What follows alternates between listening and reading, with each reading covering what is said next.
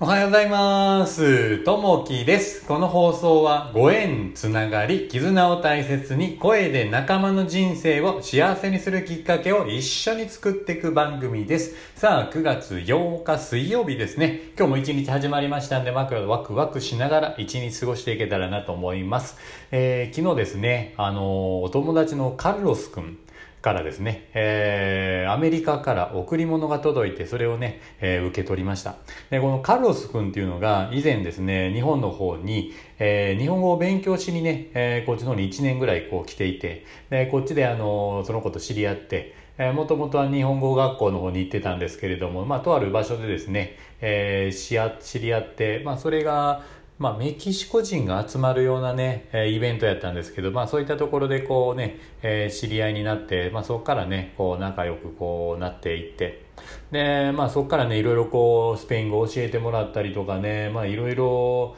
やっぱりね、あの、英語も教えてもらったり、こっちでなかなかね、えーまあ、なかなかこうスペイン語を使う機会なかったんですけど、その子からいろいろ教えてもらったっていう形で、ね、その子がね、ちょっとまあ自分の国、アメリカの方にね、えーちょっと帰って、そこで新しく仕事を見つけて、今働いてるよっていうことで、やっぱりね、アメリカとこっちでも LINE をね、あの続けてこうやらせてもらってて、いや、元気にやってるよってこう写真を送ってくれたりとかね、動画を送ってきてくれたり、その中で嬉しいのはね、あのーメキシコのお菓子を、えーたくさんね、大量に送りましたっていうので、8月の頭ぐらいにね、えー向こうから送ってきたんですけど、結局やっぱ1ヶ月弱ぐらい、昨日届いたので、1ヶ月弱ぐらいかけて、そのアメリカの方からのお菓子が届きました。で、やっぱ食べてみるとね、やっぱり日本でなかなか見ないような美味しいこうお菓子がね、いろんなものが入っていて、で、中にお手紙がちょっと入ってたんですけれども、嬉しかったのが、やっぱりね、えー向こうから届けてくれたのと、えーそれをね、えー今まで会ったお友達の方にもこうシェアしてね、ということで手紙がね、こう添えてありました。誰々に渡してね、何々ちゃんに渡してね、シェアしてね、っていうところで、本当にね、こう優しい子だな、というふうにね、えーえ感じました。またそういったね、えー子たちとこう知り合えるのが本当にね、ありがたいなというふうに思います。さあ、えーと、そこで今日のね、えーお話に入っていきたいと思います。えー今日の話は国際、えー式辞デーですね。1965年の9月8日、イランで開催されたテヘラン会議の席上で、当時の、えー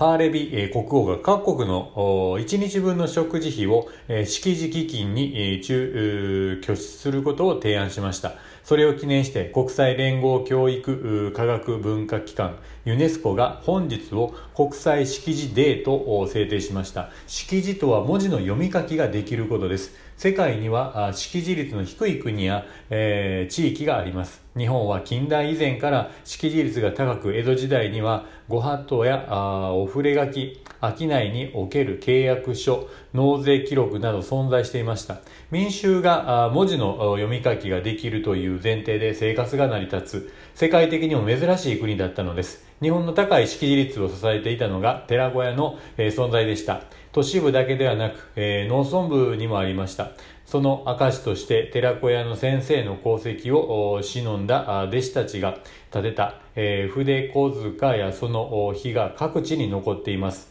えー文字を読み、えー書くということは当たり前ではなく、それを伝えたり教えてくれた人たちのおかげです。改めて、先人に、思いを馳せる一日にしたいものです。えー心がけとして読み書きを大切にしましょうということですね。今回あのカルロス君、先ほど話してたカルロス君が手紙を送ってくれたのが、えーその書いていたのが日本語、それも漢字も踏まえてですね、あの、丁寧に読めやすい字で書いてくれて送ってくれましたね。やっぱこう、海外の子たちが日本に来て日本語を学んで、それをずっとね、今もこう、使っていたりとかするというのは本当にね、えー素晴らしいなと思います。まあ、日本人でさえね、こう、日本語を勉強する本を読んだりとかっていうのも、こう、えーやっぱする人、しない人いっぱいいるんですけども、えーその中、やっぱりこう、海外の方が日本語を学ぶっていうのは本当にね、えーこちらとしてもありがたいなと、それを使っていただいて、それを手紙にしてくれたっていうところもすごい嬉しい、えーいうところですね。うん。